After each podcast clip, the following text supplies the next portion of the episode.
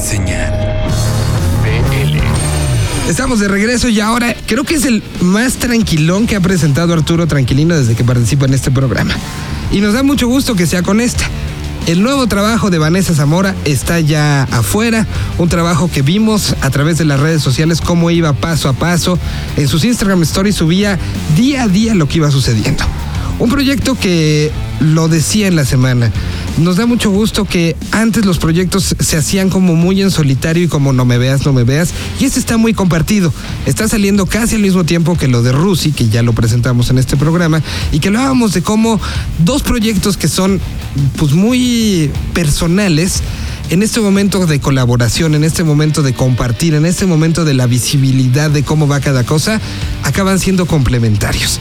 Aquí está lo nuevo de Vanessa Zamora, presentado justamente por Teenage Riot y dejemos que Arturo nos lo presente. Hola a todos y bienvenidos a una sección más de Teenage Riot, el programa de la nueva escena que se transmite todos los lunes a las 9 pm por bizarro.fm. La increíble cantautora de Tijuana, Vanessa Zamora, está de regreso con su nuevo sencillo llamado Hablas Mucho y que estará incluido en su nuevo disco Tornaluna. Disfruten.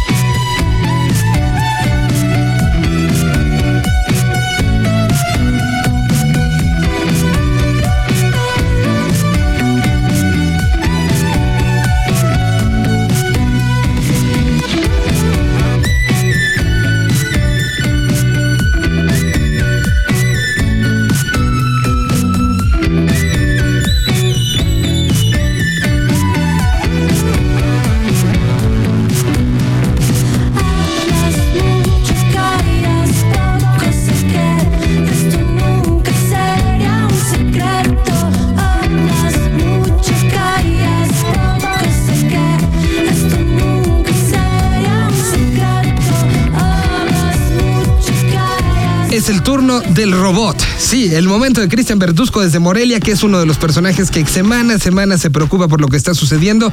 En esta ocasión nos trae algo con un poquito más de poder. Y así nos seguiremos un ratito en este programa. El proyecto se llama Tourette's y dejemos que sea el propio Cristian quien nos lo presente.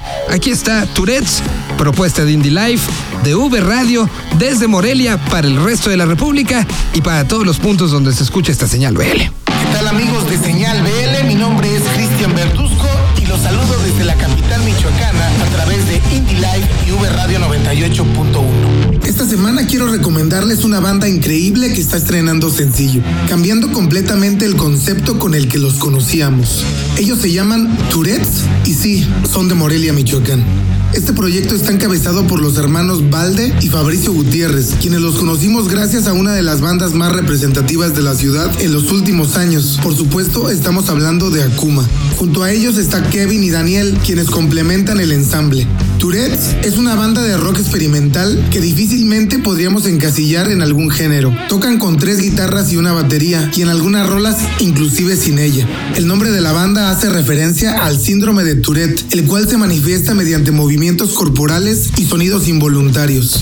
Tourette's lleva haciendo música desde 2013 y hace un par de meses publicaron su más reciente EP titulado You Will Always Be One of Us, un material digno de escuchar y compartir. Actualmente promocionan Neblina, un single que nos hará recordar a los mejores tiempos de Pixies. Si quieren escuchar más de la banda pueden encontrarlos en Bandcamp o bien en indielife.mx donde podrán escuchar esta y otras propuestas emergentes que no deben perderse. Hasta la próxima.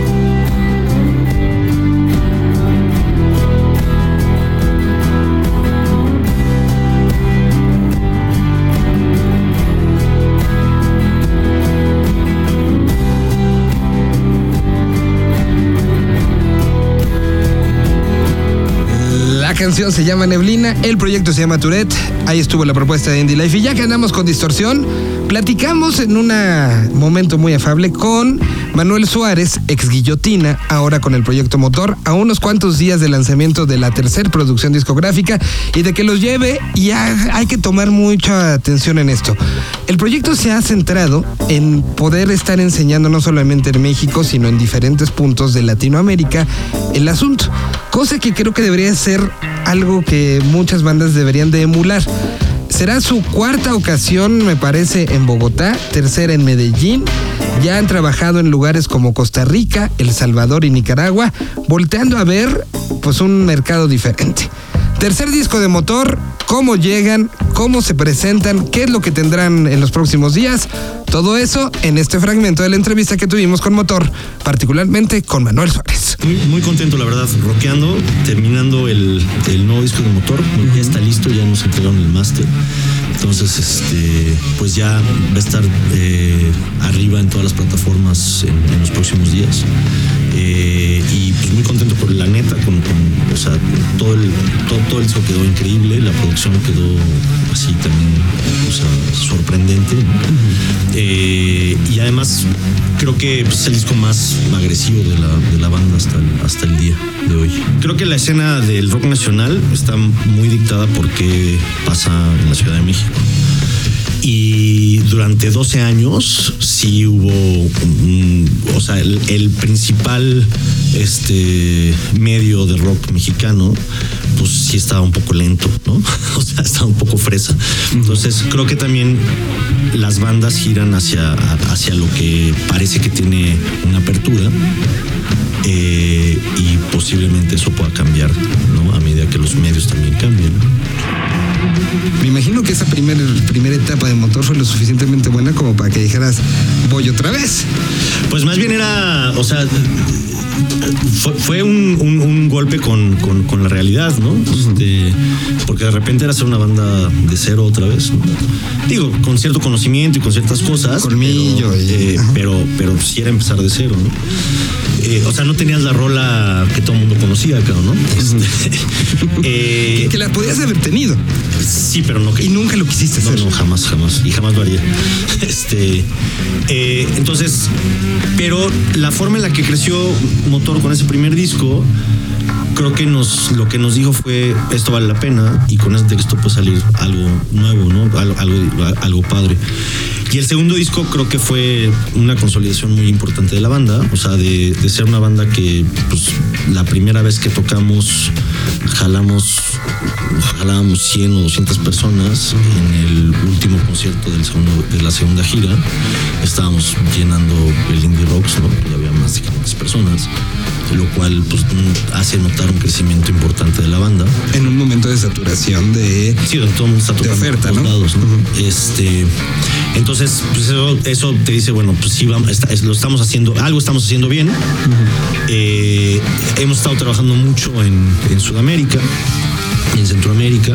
Invitados a Rock al Parque. Este estamos invitados a Rock al Parque. De hecho, nos vamos este viernes. Vamos a Medellín primero, luego a Medellín al Vivo el Planeta con Doctor Crápula y luego el este el, lunes estamos en Rock al Parque y regresamos a México el martes para el jueves arrancar el circuito con Doctor Capul.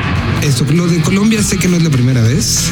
No, es la, es la quinta vez que estamos en Bogotá y la cuarta vez que estamos en Medellín. Ya hay bandas que quisieran esos, este, visitas, ¿eh? Sí, hemos hecho, eh, o sea, hemos trabajado mucho en Colombia, muchísimo en Colombia. Eh, y... Que además es muy, muy no me gusta la expresión, pero lo tengo que decir, muy rockero el, fanático colombiano, ¿no? Son, hay mucho rockero en Colombia, es impresionante. Con todo y que tienen toda la, música local, ¿no? este, todo el rollo con Viero y demás. Eh, la verdad es que sí, la, banda que le late el rock and roll está gruesa. Y, hay días del Rock al Parque que son específicos para cuestiones pesadas y con distorsión. O sea, sí, sí la cultura pesada es algo que está. Sí, el, día, el, primer día de Rock al Parque, que es el día de heavy metal, ¿no? O sea, de metal, metal, metal, así de... Este, pues hay 80 mil personas viendo una banda cuyo nombre no puedes pronunciar. sí, me ha tocado verlo.